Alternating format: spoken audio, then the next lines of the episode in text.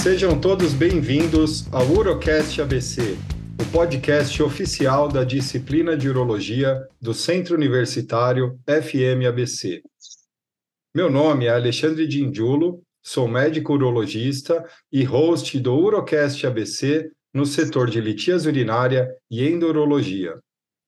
Esse é o último programa da litíase urinária de 2023, encerrando nossa participação nessa quarta temporada do Urocast ABC, com a certeza de ter entregue uma programação extensa e rica em informações, para atingirmos nosso objetivo de disseminar informações pertinentes a toda a comunidade urológica brasileira. Continuem nos acompanhando em todas as plataformas de streaming os episódios anteriores permanecem disponíveis e aguardem novos programas de Urocast ABC para o próximo ano. Para mais conteúdo, acesse o nosso site www.urabc.com.br e nos siga no Instagram no arroba uroabc. A punção renal percutânea para acesso renal é uma etapa desafiadora para os urologistas, devendo se respeitar as portas de entrada do rim, aumentando o sucesso do tratamento e reduzindo suas complicações. E por isso, existe muita dificuldade para aprendê-la, replicá-la e ensiná-la.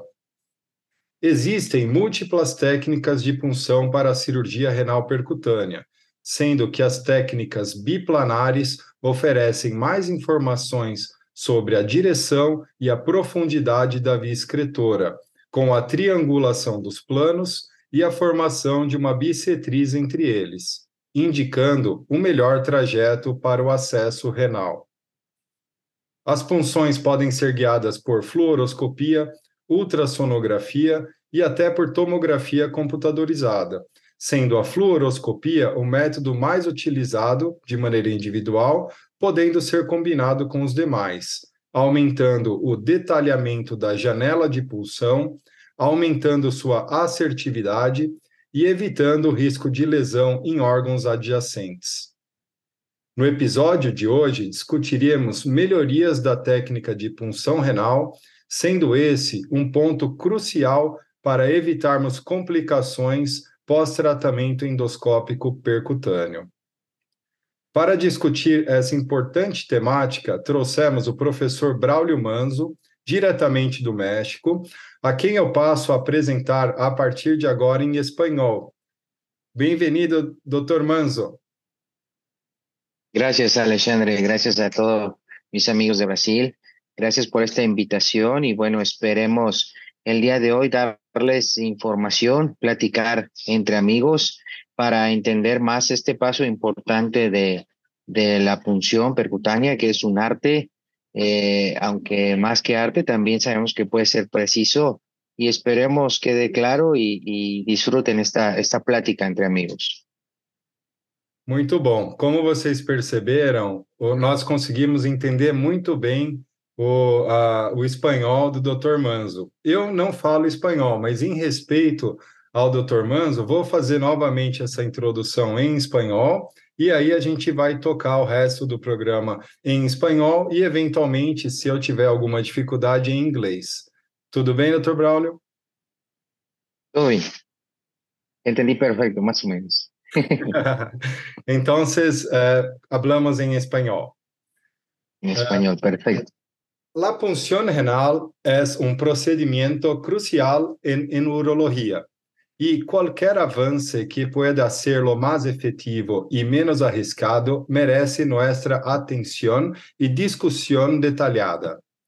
Como profesionales dedicados a la salud y bienestar de nuestros pacientes, es fundamental mantenernos al día con las últimas innovaciones y técnicas en nuestra especialidad. Y es un honor y privilegio dar la bienvenida al distinguido Dr. Braulio Manzo, destacado urologista de León, México, a nuestro programa de hoy. Dr. Manzo es profesor de urología de la Universidad Nacional Autónoma de México, profesor titular del Fellowship en Endurología de la Endurological Society, en la misma institución, y coordinador del capítulo de endurología de la Sociedad Mexicana de Urología. El Dr. Manzo propuso una modificación técnica, estudió y publicó su aplicabilidad y seguridad, y estudió también el proceso de enseñanza de la punción, estabelecendo una curva de aprendizaje para los residentes e foi selecionado para impartir um curso de punção renal em nosso próximo Congresso Brasileiro de Urologia, que terá lugar proximamente em Salvador, Bahia. Durante nosso episódio de hoje, exploraremos os avanços técnicos que Dr. Manzo ha desenrolado e aplicado para ser a punção renal sea mais precisa e segura. Sua experiência, sem dúvida, arrojará luz sobre os desafios e oportunidades que enfrentamos como profissionais em busca da excelência em nossos procedimentos. Queremos agradecer ao Dr. Manzo por compartilhar seu tempo, experiência e conhecimento nós hoje. Estamos seguros de que essa discussão será válida para nossos colegas urologistas, estudantes de medicina e todos os ouvintes interessados em campo de urologia. Sem mais preâmbulos, nosso distinguido invitado, bem-vindo, Dr. Manzo. Muchas gracias. Gracias por, por la invitación de nuevo. Uh, então, Dr. Manzo, existe uma técnica de punção renal considerada ideal Yo creo que hoy, hoy en día eso no, no existe. Eh, sin duda alguna que todavía en, la, en, en, el, en, en el presente los urólogos debemos de buscar por la técnica ideal, ¿no? La técnica que nos permita funcionar en cada caso que nosotros podemos enfrentarnos, una técnica que no sea riesgosa para el paciente, y una técnica también que no sea riesgosa para el urólogo. La mayor parte de las técnicas que existen hoy en día, ustedes lo saben, utilizan radiación y la radiación tiene un riesgo para, para el urólogo. Eh, también recuerden que hoy en día existe la, eh, no es nuevo, esto debemos de saberlo, no es nuevo, las técnicas ahora que están tomando eh, popularidad el uso del ultrasonido. Esto es algo que se empezó a hacer desde que la cirugía percutánea nació.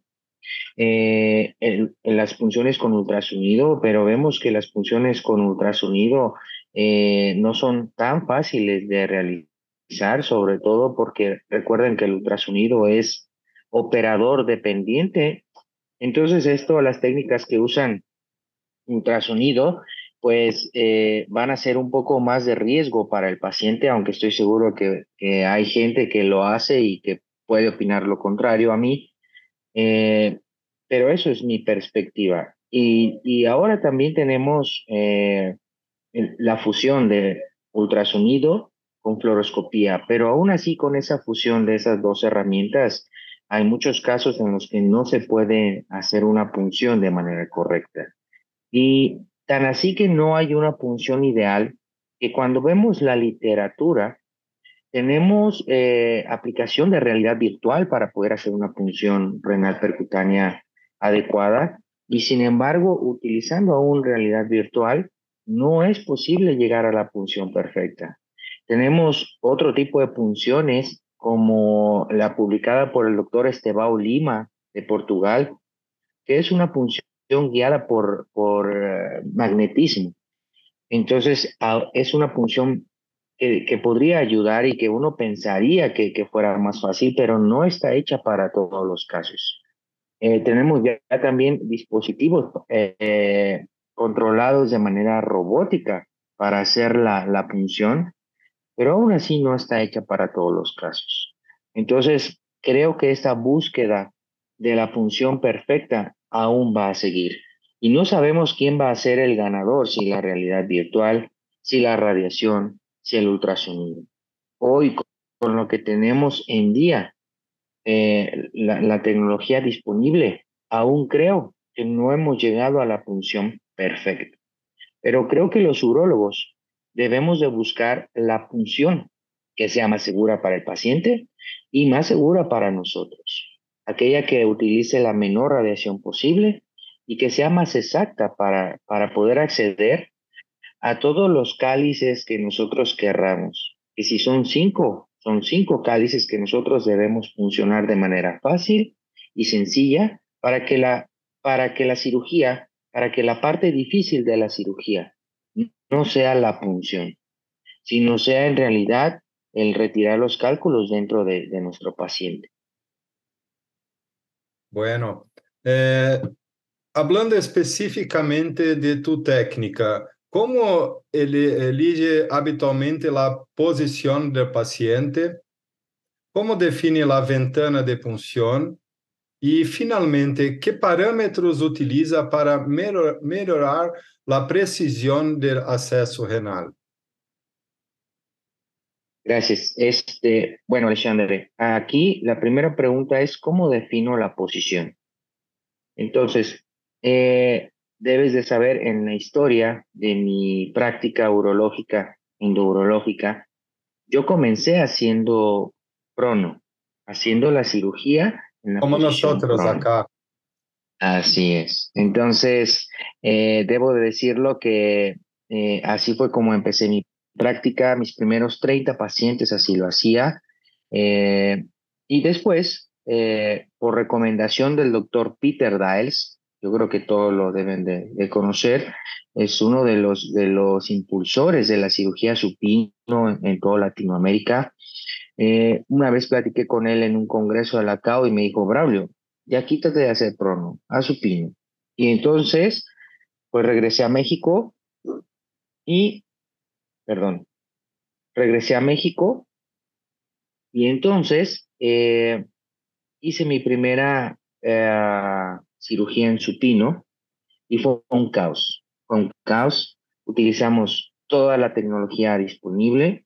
Utilizamos dos torres de video para poder tener un ureteroscopio flexible. En aquel entonces no teníamos todavía los ureteroscopios digitales que hoy tenemos disponibles actualmente, donde con una simple pantallita podemos tener ya el, el ureteroscopio, sino que necesitábamos una torre completa para poder usar eh, el ureteroscopio a la par de poder usar otra torre para nuestro acceso percutáneo. Eh, dos cirujanos, estaba yo, estaba un colega y otros dos residentes. Y, quiero decirles que hicimos la punción, vimos la piedra, pero debido a que el trayecto no tuvimos cuidado, se salió, entonces el paciente así como entró salió sin piedra. Para evitar más complicaciones decidimos abortar el procedimiento. Entonces fue un caos. Sin embargo, pues eso no, nos, no nos limitó a nuestro proceso porque lo teníamos claro. A pesar de que la cirugía fue fallida, vimos que, que este, el proceso de acomodo del paciente era muy fácil vimos que todo el mundo alrededor de nuestro quirófano, a pesar de que era una posición nueva para las enfermeras, nueva para los, los anestesiólogos, nueva para los técnicos que están alrededor de nosotros, se les hizo más fácil todo el proceso para, para llegar a la, a la punción. Entonces decidimos continuar, decidimos continuar con, con, nuestro, con nuestro proceso de supino y en ese paciente específico como fue un accidente de que se había salido la, la camisa, ya no quisimos agregarle más morbilidad, pero los siguientes pacientes fueron exitosos. Nos dimos cuenta en, en supino, la técnica que yo había aprendido, había un paso extra que nosotros en, a final de cuentas entendimos que, que era un paso que nos hacía tardarnos más en el cálculo de nuestro sitio de función. Y es que cuando yo aprendí la técnica 090, eh, se parecía mucho a la técnica eh, de triangulación 030. Entonces yo decía, pues es que esto es algo similar y algo está pasando. A veces nos, nos caía nuestro sitio de punción exactamente en la cresta ilíaca. Entonces, la supino, creo la posición supino, creo que fue el parteaguas para que nosotros pudiéramos simplificar nuestra técnica y entonces hacerla más precisa, más sencilla, pero sobre todo más reproducible. Hoy en día, eh, gracias a esto, yo ya no hago percutánea en posición prono. Prácticamente todos los pacientes los hago en posición supino, aún aquellos pacientes que tienen riñón en herradura, que yo he escuchado um, alrededor del mundo eh, algunos profesores que comentan que los riñones en herradura son más fáciles de funcionar en prono. Mm, yo les podría decir que son fáciles en cualquier posición mientras tengan la técnica de punción adecuada. Eh, de hecho, tenemos un trabajo publicado en la Journal of Endurology en una serie de casos que estuvimos ahí colaborando con, con Fabio Vicentini y otros, eh, y otros autores alrededor del mundo, donde eh, vemos que eh, los riñones en herradura se pueden funcionar en posición supino sin ningún problema. Este, la posición no la elijo en base al paciente, es mi posición estándar, es mi posición ideal. Y yo, si me pregunta, ¿regresaría a la prono? No. Y no porque, porque sea difícil funcionar, no es esa la razón sino porque es logísticamente más engorrosa. En alguna ocasión ya haciendo supino, eh, quise regresar a Prono para cuestión de enseñanza, pero todo mundo se quejó. Las enfermeras, los anestesiólogos, los técnicos, mis residentes, porque había que voltear al paciente. Entonces a la gente a mis compañeros no les gustó hacer la, la prono porque era, nosotros le llamamos el circo de la prono. ¿Por qué? Porque es, un, es eh, realmente una cuestión logística importante voltear al paciente y sobre todo con riesgos. Y además cuando hacemos una cirugía en prono, eh, que dividimos la cirugía en dos. La cirugía de colocar el catéter con el paciente en supino en posición de litotomía hacer la cistoscopía, ese es el primer tiempo, y el segundo tiempo voltearlo. Y entonces se divide el proceso en dos tiempos quirúrgicos y eso también hace más engorroso eh, y nos desgasta mentalmente para el punto crucial que es el tratamiento de la piedra. O antes de eso, la punción, que si no tenemos una técnica depurada, la punción nos va a consumir mucho desgaste mental que cuando ya estemos tratando la piedra vamos a estar enfadados, cansados y, eso repercute en los resultados del paciente. Entonces, eh, la posición prono yo la dejé ya olvidada, no creo por ahora regresar a la prono. Eh, si tenemos algún paciente que no tenga alguna ventana para punción, pues nos ayudamos de la paroscopía o nos ayudamos de, de ultrasonido. Pero no volvemos a, a voltear a un paciente, ni siquiera por enseñanza. Creo que Creo que es algo que, en mi punto, a pesar de la discusión que se tiene a nivel internacional, es algo que ya no es útil para, para, para nosotros. Es algo que, que, se puede hacer perfectamente de supino y que no es necesario voltear a los pacientes. Entonces, eh, espero haber respondido bien la pregunta. Respondió mucho bien. Eh, yo, yo concordo con estos apuntamientos. Y acrescento uno más que en la supina es más fácil acessar pareciers para endoscopic combined. So, uh, uh, yo concordo con uh, tu pensamento a respeito de la posición. E como define tu ventana de punción?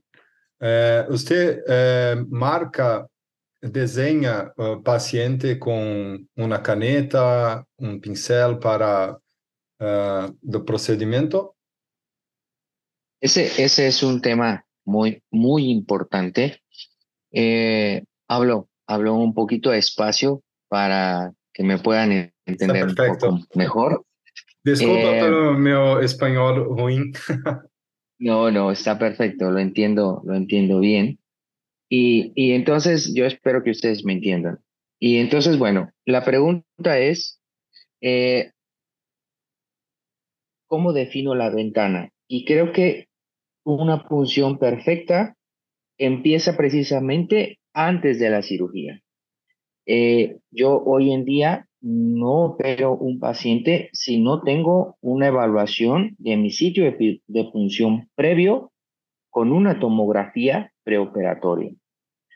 Yo defino antes de operar al paciente si ese paciente tiene una adecuada ventana de punción. No defino el sitio de la punción en la piel del paciente. Eso no lo puedo definir en una tomografía, pero sí puedo definir los sitios de punción probables en los cálices y si, ese, si esos cálices están libres de cualquier órgano vecino en el trayecto posible a la piel. ¿Qué quiere decir? Que en la tomografía yo puedo identificar si ese paciente va a necesitar una punción, dos o tres punciones o más. ¿Y en qué sitios? Específicamente me refiero a si voy a necesitar una punción en cáliz superior, una punción en cáliz medio, en cáliz inferior, etcétera, etcétera. Entonces, yo debo de ver que si mi punción va a caer en un cáliz superior, en mi tomografía, yo debo de evaluar si ese cáliz superior, dependiendo del lado del riñón, no está en el trayecto del hígado, del lado derecho, o del vaso del lado izquierdo, o pleura, ¿sí? O inclusive intestino. Entonces, si yo veo en mi tomografía preoperatoria que el cáliz superior está libre de cualquier estructura de esas, yo voy a estar seguro cuando yo esté planeando mi punción en la cirugía, que si yo punciono cáliz superior, voy a estar tranquilo y entonces no voy a tener ningún problema en dirigir y en calcular mi sitio de punción ya durante la cirugía. Yo creo que hoy en día la ventana de punción se calcula por tomografía y no estoy de acuerdo en las referencias anatómicas externas que he escuchado en algunos, en algunos doctores. ¿Por qué? Porque si, estoy seguro que todos los que tienen experiencia en endurología han visto que cada paciente es diferente y que ven anatomías renales o del sistema colector extremadamente diferentes de un paciente a otro. Entonces, si nuestra anatomía interna de nuestro sistema colector es completamente distinta en cada paciente, las referencias anatómicas externas no nos sirven de nada, porque inclusive hasta tenemos riñones mal rotados, riñones en herradura, etcétera, etcétera, ¿no? Eh, yo he escuchado, por ejemplo, que hay urólogos que dicen, bueno, es que yo trazo una línea de la cresta ilíaca al hombro contralateral de la punción y ahí a media distancia, a 45 grados, introduzco mi aguja y empiezo mi punción. Yo creo que eso no es funcional porque no todos los pacientes van a tener esa anatomía, ¿sí? Pacientes gorditos, pacientes flaquitos, pacientes con riñones móviles, etcétera, etcétera. Entonces creo que cada paciente es único y eso lo vamos a ver en la tomografía. Yo solo, antes de la punción, en el paciente, en la piel del paciente, marco estructuras que me van a hacer útiles para la punción. ¿Cuáles son esas estructuras? Las costillas. ¿Por qué me interesa saber en dónde están las costillas? Porque si yo necesito hacer una punción eh, de cáliz superior, necesito ver si esa punción va a ser abajo de la costilla 12, entre la 11 y la 12, o entre la 11 y la 10, que ahí ya yo voy midiendo mi peligro. Entonces, eh, para eso me sirve durante la cirugía tener marcadas las costillas. La otra referencia que marco yo en el paciente es la cresta ilíaca, porque esa nos sirve para funciones sobre todo el cáliz inferior, saber si la cresta ilíaca no nos va a estorbar para hacer nuestra punción, sobre todo en, pacientes que tienen altura baja y que la ventana es muy pequeña. Eh, y la otra referencia anatómica que yo hago, que en realidad es una línea imaginaria, pues es nuestra línea axilar posterior, ¿no? que esa, yo les puedo decir, es muy raro es extremadamente raro cuando nuestra punción sale calculada adelante de esa línea. Prácticamente el 100% de los casos, cuando nosotros calculamos nuestra punción con nuestra técnica, la punción está dentro de esa línea. Entonces es una línea que ya la pintamos casi por, por default, solo para, para saber que no nos vamos a meter a eh, el peritoneo, ¿no? Entonces, en realidad yo creo que la, yo creo que nuestra función o nuestra ventana la planeamos antes de la cirugía, con la tomografía preoperatoria. Y es individual a cada paciente. Y es sin contraste. No necesitamos medio de contraste en una tomografía, porque al contrario, el medio de contraste muchas veces nos confunde. Entonces, y además es más, es más radiación y más riesgo para los pacientes. Creo que no es necesario. Perfeito. Usamos os mesmos parâmetros acá e tenho o mesmo pensamento a respeito de las marcaciones, las costilhas, la linha axilar posterior e la cresta ilíaca. É, hablando especificamente da modificação, qual seria a, a modificação técnica 090 é, praticada por Manso, que difere da descrita inicialmente por Paul Escobar? Esa, esa es una pregunta muy, muy, muy importante. Eh, hay mucha gente, hay, muchos urólogos que no entienden esa modificación. Y yo quisiera específicamente hablar no de modificación, sino de simplificación. A final de cuentas es hacer las cosas más sencillas. Eh, cuando ustedes ven en la técnica publicada por mi maestro, eh, en realidad el doctor hace un cruce de dos, dos vértices, línea A, línea B, y en donde se cruzan es el sitio ideal de punción en la piel.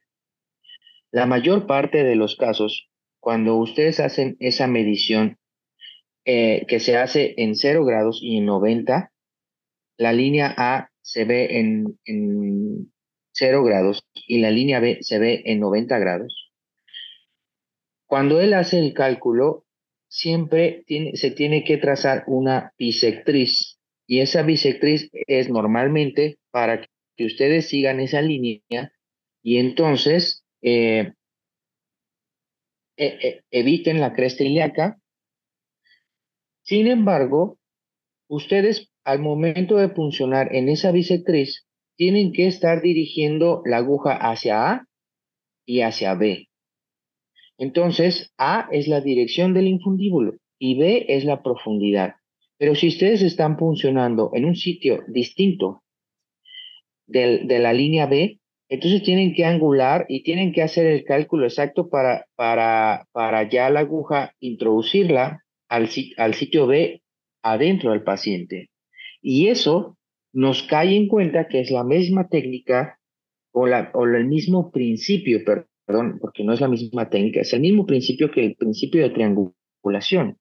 Y entonces, este simple hecho hace que nosotros debamos de ver la aguja en movimiento con radiación.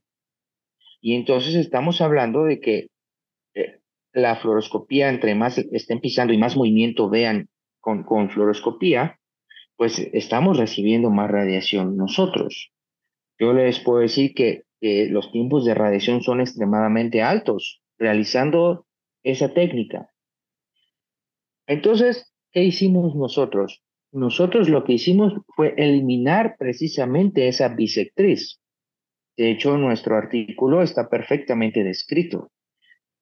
Ahora, ¿qué hacemos? Solamente calculamos en, en 90, calculamos el punto A, que es nuestro cáliz, donde nosotros queremos llegar, y la línea B, que es la profundidad del cáliz, donde va a estar es, e, es ese cáliz que nosotros queremos.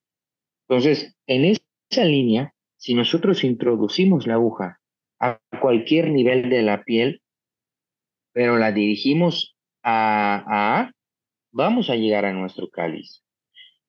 Pero ¿en dónde es nuestro sitio ideal de punción? donde, donde la, la dirección del infundíbulo esté alineada con la dirección de nuestra aguja.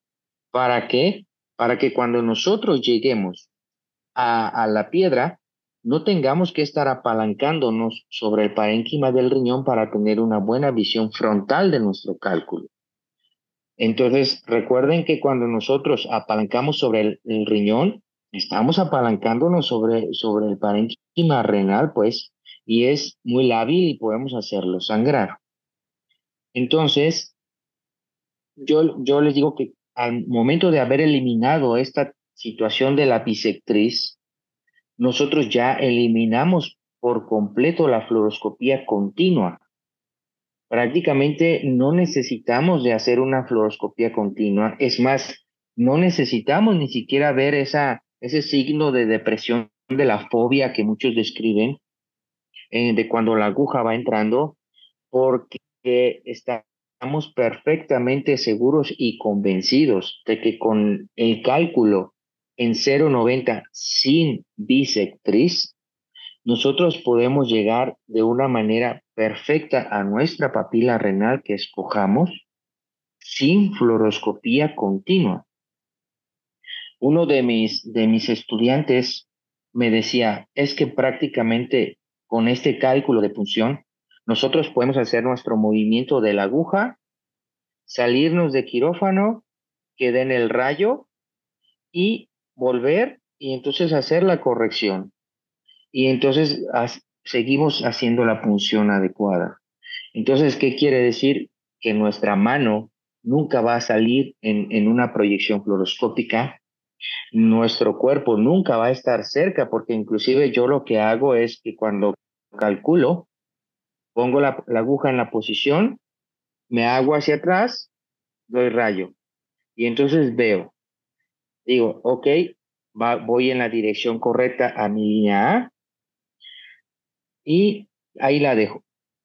Ahora le digo al técnico, voltea el, el arco sin dar radiación para hacer nuestra proyección en cero grados. Entonces el, me alejo y veo, doy un rayo y entonces veo si la aguja está en alineación perfecta en mi línea B o está más arriba o está más abajo. Y entonces ahí yo corrijo.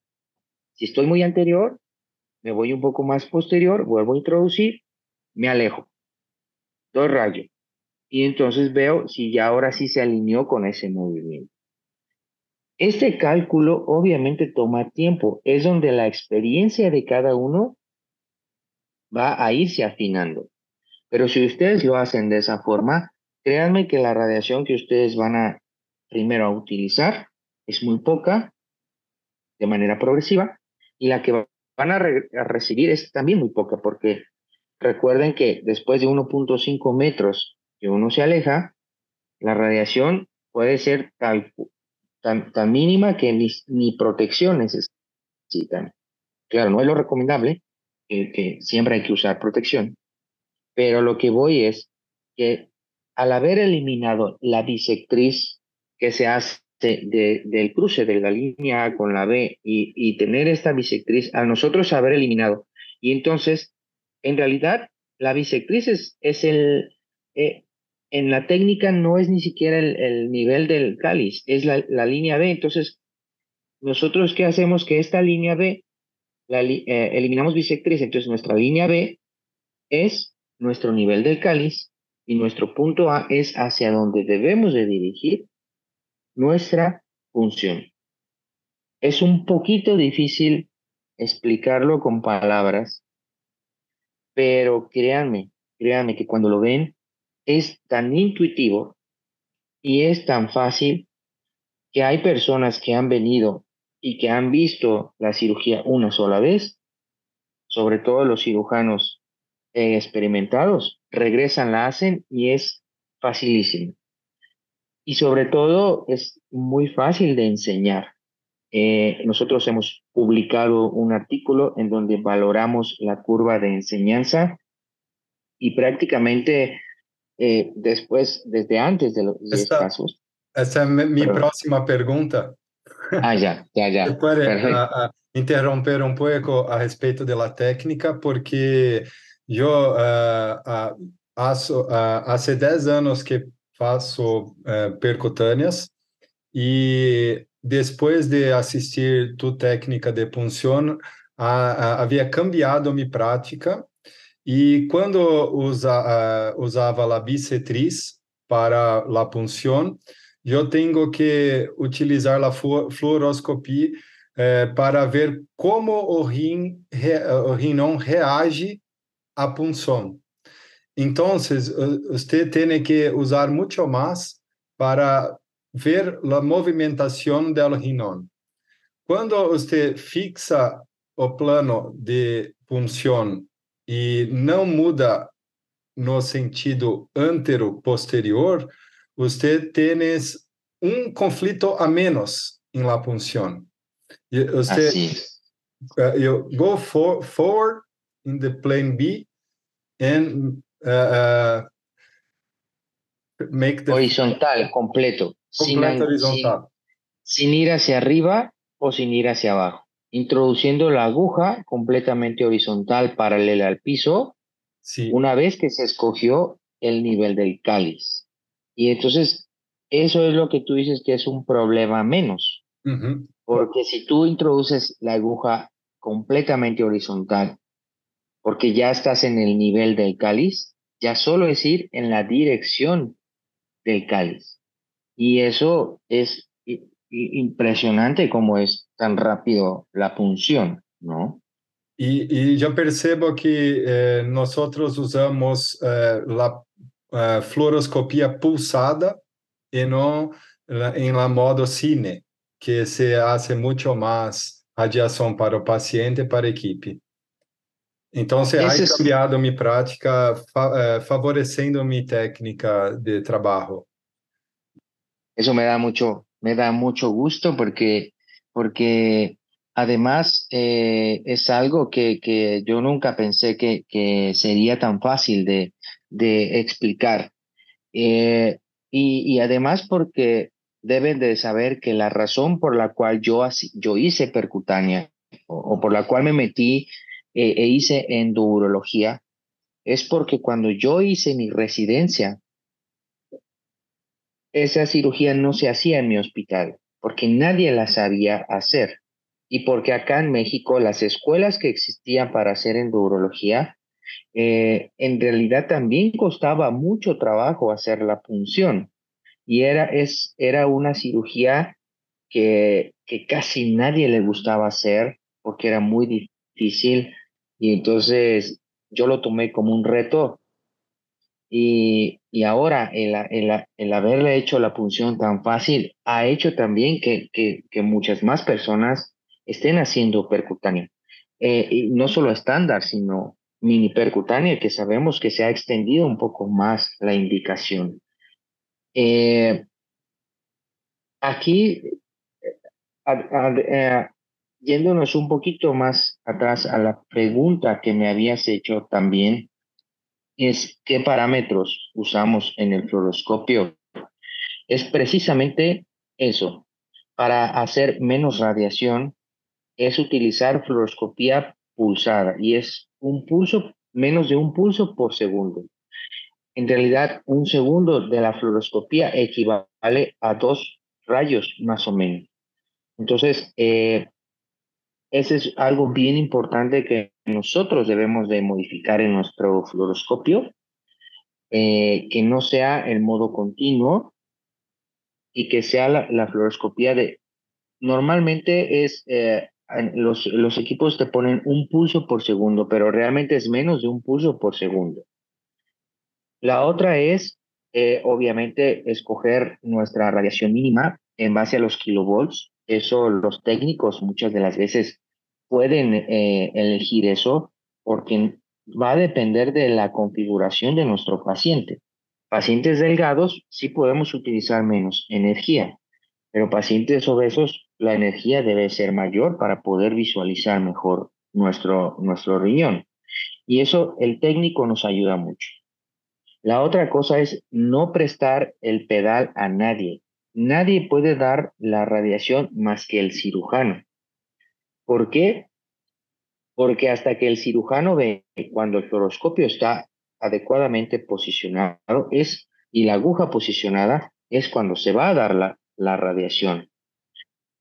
Si, si ustedes dejan que el técnico o alguien más de radiación va a dar rayos o va a dar eh, activación de la radiación de manera innecesaria cuando a veces ustedes no están preparados para dar rayo.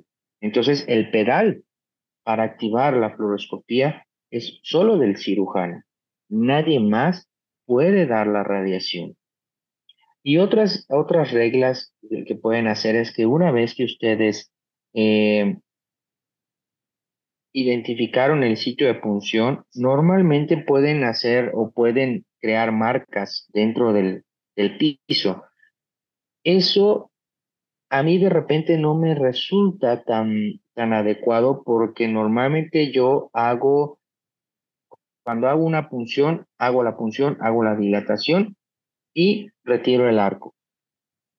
Pero cuando tengo que hacer dos o tres punciones, pues el arco nunca va a estar en el mismo sitio. Entonces tenemos que volver a, a calcular, sobre todo en el piso, cuando hacemos marcos o, señales con cinta o algo para, para dejar el arco donde estaba, pues nunca lo vamos a, a poner otra vez en la posición. Entonces, eso normalmente yo no lo hago.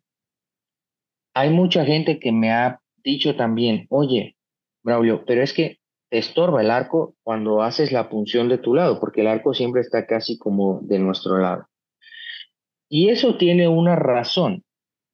Nosotros acá en México, creo que en Brasil es similar, a todo el personal que usamos radiación, nos hacen tomar cursos de protección radiológica por fuerza. Cada año tenemos que hacer la actualización de ese curso de protección radiológica. Y ahí es donde nos damos cuenta de muchas cosas que, que mucha gente no conoce. Y una de las cosas que nos damos cuenta es que el arco, el, el arco en C, hay una parte donde se emite la radiación y hay una parte donde se recibe la radiación, que ya pasó por el paciente. Entonces, la parte de donde más sale radiación aleatoria o radiación aberrante, que es la radiación más dañina para nuestro cuerpo, que no es la radiación que sale, que sale directa, sino la que sale aberrante y que no tiene una dirección y que fácilmente se puede absorber por el cuerpo, es de donde se genera esa radiación que se llama el tubo del arco. Entonces, ese tubo de arco, nosotros tenemos la finalidad de estar lo más alejados posibles de ahí. De hecho, hay artículos eh, científicos ya publicados donde se mide la, radiación eh, recibida por el cuerpo y entre más cerca estemos de ese tubo del arco, nuestro cuerpo recibe más radiación. La, parte del cuerpo que esté más cercana a ese tubo recibe más radiación. Entonces, la razón por la cual yo pongo el arco en C de mi lado es porque cuando yo doy la proyección lateral o la que es en cero grados, el tubo me queda lejos de mi cuerpo y es una protección para mí. Y entonces eh, mucha gente dice, pero es que el rayo viene hacia ti. Sí, es que yo lo que, la radiación directa, la que va a pasar por el paciente y se va a recibir en el receptor, esa no nos hace daño y realmente no nos llega. La radiación aberrante, la que no tiene ninguna dirección, es la que nos hace daño y es la que queremos. Entonces, ese es el motivo por el cual nosotros ponemos el arco de nuestro lado. Claro, eso se puede resolver si ustedes ponen el arco del lado de enfrente de ustedes y no lo quieren de su lado, pero cuando es la proyección lateral, en lugar de pasar el arco por abajo del paciente, lo van a tener que pasar por arriba. Y eso tiene más riesgo de contaminación de nuestro campo quirúrgico. Pero también hay otro problema. Yo les decía, yo ya no necesito fluoroscopía una vez que tengo mi trayecto, porque una vez que tengo mi trayecto, yo quito mi arco y yo no, yo no hago la búsqueda de fragmentos con fluoroscopía residuales. Yo hago la búsqueda de fragmentos con ESIRS, es decir, utilizando la posición supino, yo ya tengo colocada mi camisa de acceso ureteral, fácilmente introduzco un ureteroscopio flexible para ir a buscar los fragmentos pequeños que me quedaron después de mi litotricia principal.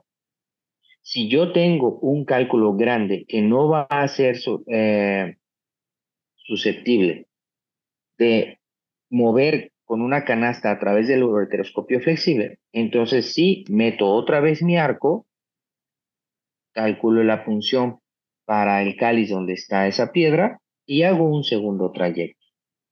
Entonces, o desde el inicio, desde que yo veo que la carga litiásica es muy grande y que necesito varios trayectos, hago las punciones desde un inicio, dejo guías colocadas en cada trayecto y ya solo dilato el cáliz que me va a dar acceso a la mayor parte del cálculo y trabajo bien con el arco afuera. Y ya sí, cuando voy a hacer la dilatación de los otros trayectos, vuelvo a meter el arco.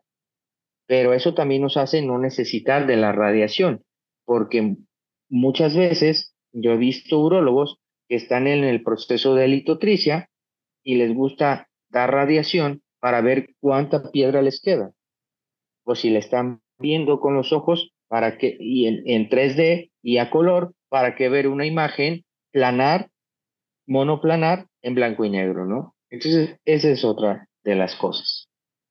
Está bien explicada tu modificación, pero si las personas, nuestros ouvintes, quieren más detalles, tienes imágenes en tu estudio publicado que puede mostrar más detalladamente cualquier eh, dúvida y tirar as dúvidas pessoalmente em Salvador, ¿correcto?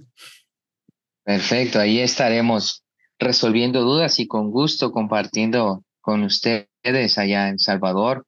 Vamos a hacer ahí una cirugía y van a ver cómo es este fácil hacer esta función con la menor radiación posible. Eh, hacer también una aclaración, hay estudios publicados donde se combina la fluoroscopía con ultrasonido para la punción y tienen promedio de fluoroscopía más alto que el, que el de nosotros hoy actualmente. Nosotros tenemos un promedio de fluoroscopía total, total de todo el procedimiento alrededor de 25 segundos.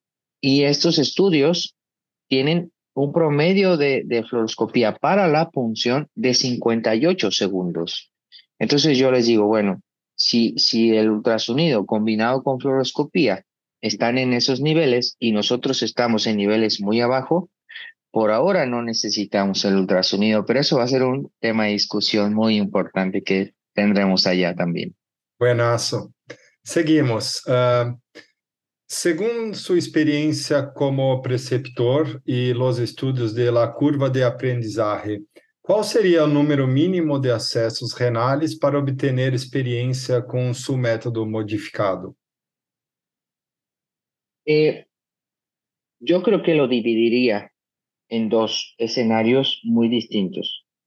Aquellos que quieren aprender la punción y que ya hacen cirugía percutánea y los nuevos residentes o, los nuevos urólogos que van a hacer un fellowship y que no habían tenido contacto eh, continuo con cirugía percutánea. Aquellos urólogos que ya hacen percutánea, yo les puedo decir que es necesario que vean una o dos cirugías y con eso ya van a poder hacer la punción porque ya tienen todos los principios necesarios de toda una cirugía percutánea.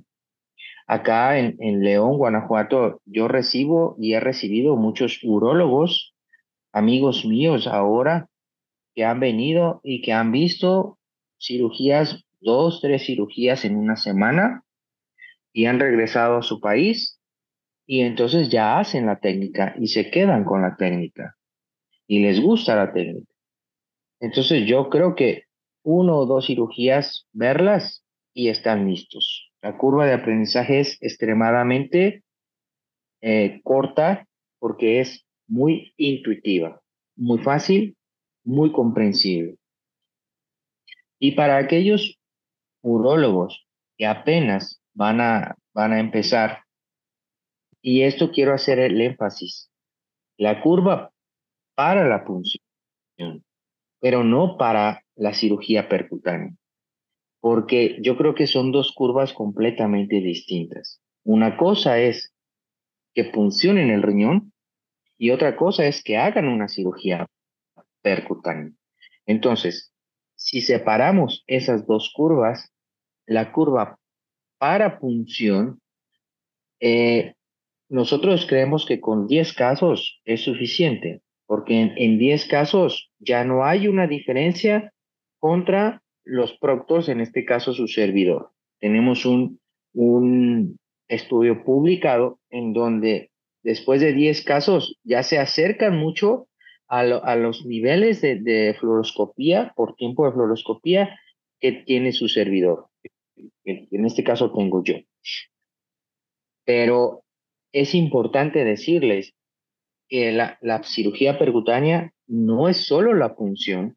Por eso es de que me gusta dividir estos dos escenarios la gente que ya hace cirugía percutánea, pues es solo aprender esa punción y, ya va a ser todo más fácil. Pero la gente que no hace cirugía percutánea, uno de los pasos es que aprenda a hacer la punción. Pero luego falta todo el proceso que viene, que es dilatación, selección de los cálices, métodos de litotricia eh, y toda la demás tecnología que se requiere, ¿no? Entonces, Creo que es muy importante todo eso, pero para la punción creemos que son necesarios solamente 10 casos para que la puedan aprender, con niveles de, de fluoroscopía bastante aceptables. Déjenme decirles cómo es el proceso acá en, en mi fellowship en, León, Guanajuato, eh, que ahora comentarles que nuestro fellowship está avalado por la Sociedad de Endourología a nivel internacional y eso hace que los muchachos salgan con un reconocimiento internacional. Eh, acá empezamos el proceso primero de visualización.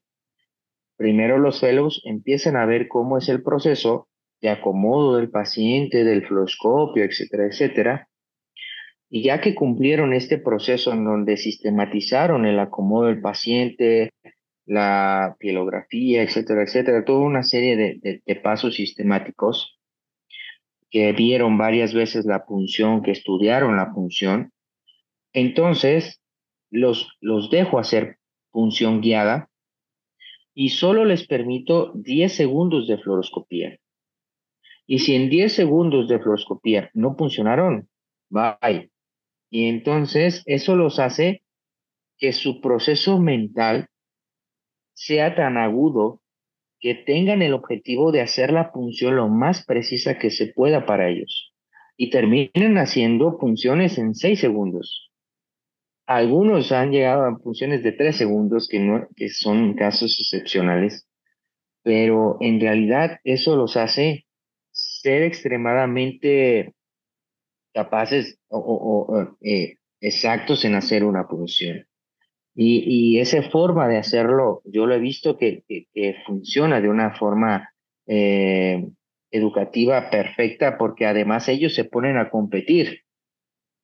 Acepto dos fellows por año y entre uno y otro dice, bueno, pues yo ahora la funcioné en, en seis, ahora yo en cinco, ahora yo así. Y entonces eso los, los, los, los motiva a ser mejores. Y a lo que voy también es que este proceso de aprendizaje de la punción es tan fácil que realmente los muchachos, mis fellows en aprendizaje, utilizan tan poca radiación que, es, que es fácil de aprender para ellos, ¿no?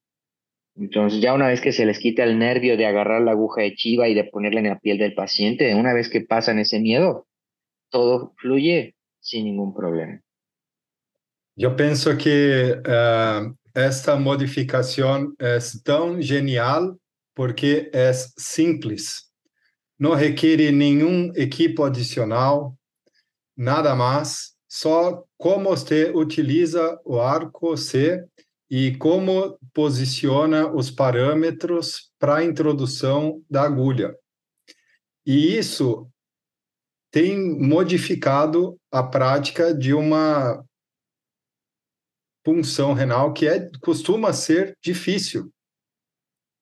Então, uh, eu gostaria de deixar aqui, desculpa o português, mas é, Estou entendendo, mais ou menos. Eu gostaria de deixar aqui a minha gratidão por ter aprendido naquele curso a sua técnica e aplicar isso no meu dia a dia de maneira a melhorar a minha prática. Agradeço imensamente a sua disponibilidade naquele dia para nos transmitir essa inovação simples, mas que tem trazido muito benefício na prática da endurologia. Espero que muitos outros brasileiros tenham acesso a essas informações nos próximos eventos que você estiver presente. Muchas gracias, Alexandre, y, y, felicitarte porque, porque eso también dice que, eres un buen cirujano, endurólogo, porque solamente lo viste y, y no fue de cerca, fue fue a través de una cámara en donde viste la cirugía la comprendiste y la realizaste. Pero eso habla también de la simplicidad de la técnica, en donde lo puedes ver, aunque no sea en vivo, sino a través de la cámara de una cirugía en vivo, y eso es, espectacular. Entonces, eh, para mí es un gusto, y tú, tú lo dijiste, una vez que la función es fácil, la cirugía percutánea ya no te tienes que estresar más por, por hacer un trayecto, dos trayectos, tres trayectos y disfrutar quebrar la piedra. Les voy a decir eh, una, una frase que la digo mucho. Yo está, voy a operar a muchas partes de México y conozco a mucha gente. Y en una ocasión, un anestesiólogo estaba ah, operando y que me veía operar y decía, ay doctor, yo quisiera tener piedras para que usted me las quitara. y, entonces dije, no, doctor, eso, eso no. Y me dice, es que usted las quita tan fácil y, y, se ve tan tranquilo que, que, que se disfruta. Y entonces digo, bueno, e, eso para mí es, es, es eh, espectacular, porque son frases que lo motivan a uno y que, y que habla de, de que es el producto de un esfuerzo grande a lo largo de los años. ¿no? Bom, é, eu pensei em uma última pergunta a respeito das perspectivas futuras para acesso renal, mas você já falou do dispositivo assistido por robô, a realidade aumentada e da punção renal guiada por eletromagnético. Tem algo mais para falar sobre perspectivas futuras para encerrar nossa conversa? Es, es una pregunta que yo me he estado haciendo a mí mismo y que, y que he estado preguntándoles también a, mis fellows. ¿Qué, ¿Qué creen que se deba de mejorar en la cirugía percutánea. No sé si estas nuevas tecnologías hasta hoy, y creo que no, han facilitado la punción, porque no han, no, no, no han sido reproducibles, no han sido accesibles, pero sobre todo no han logrado superar la facilidad de la punción como la hacemos ahora en cuanto a punción se refiere. Entonces, e, es una pregunta difícil sobre cuál será el futuro. Eh, sin duda alguna que, que, debe de haber alguna mejora, pero, pero no se me ocurre cómo, aún viendo los nuevos dispositivos, aún viendo las funciones a través de robot. Y yo siempre, siempre, siempre trato de pensar que las mejoras deben de ser para poder tratar o funcionar aquellos pacientes con cálculos complejos, porque la mayor parte de las eh, mejoras que se han hecho, función con robot, función con guiada por eh, magnetismo, son para cálculos que no son corales completos. Y entonces cuando uno quiere hacer, imagínate, una función guiada por robot, este nuevo robot que, que, que también es un tipo de cálculo por magnetismo, tienes que tener el cáliz que quieres funcionar libre para poder dirigir la función. Igual el, electro, el electromagnetismo, inclusive el ultrasonido. Cuando tienes un cálculo complejo es un poco más difícil. Cuando tienes un cálculo coral que tienes que hacer varias funciones, es un poco más difícil con ultrasonido que con fluoroscopía. Entonces, la mejora que nosotros debemos tener en mente o que, los, o que la gente que se dedica a crear desarrollo de nueva tecnología es ver aquellos pacientes que tienen cálculos corales completos. Pero yo no sé si esos cálculos corales completos existan en los países donde se desarrolla la tecnología. Sí. Pero en México existe mucho. En Brasil también. Ciertamente. Entonces, es, es una área de oportunidad. Creo que todavía hay mucha área donde debe de crecer y mejorar la cirugía percutánea hoy en día. Y no, no tenemos la función perfecta, pero debemos de buscarla. Eh, ¿Hacia dónde podemos ir? Mm, no lo sé y creo que por ahora no se me viene a la mente. Perfecto. Uh, bueno, da parte do grupo de endurologia UroABC, quisiera agradecer-lhe imensamente por sua brilhante participação em Urocast ABC. Le desejo mais prosperidade em sua prática em México e espero poder vê-lo personalmente em el próximo Congresso Brasileiro de Urologia em Salvador. Muitíssimas graças, amigo. E você eh, um receba um forte abraço de cá desde Brasil. Muchas gracias, Alexandre, por la invitación. Para mí fue un placer y, seguirá siendo un placer. Y ya, bueno, estoy ansioso de estar con ustedes compartiendo porque la, mi única vez que fui en Brasil fui extremadamente bien recibido.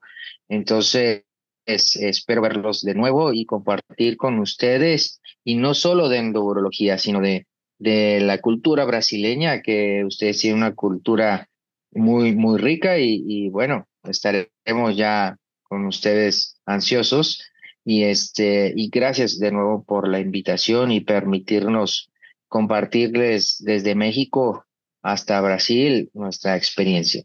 Muchas gracias, un abrazo y, y pues nos vemos pronto. Muchas gracias.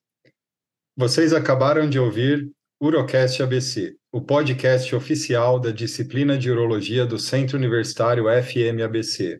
Para mais conteúdo, acesse o nosso site www.urabc.com.br e nos siga no Instagram, UroABC.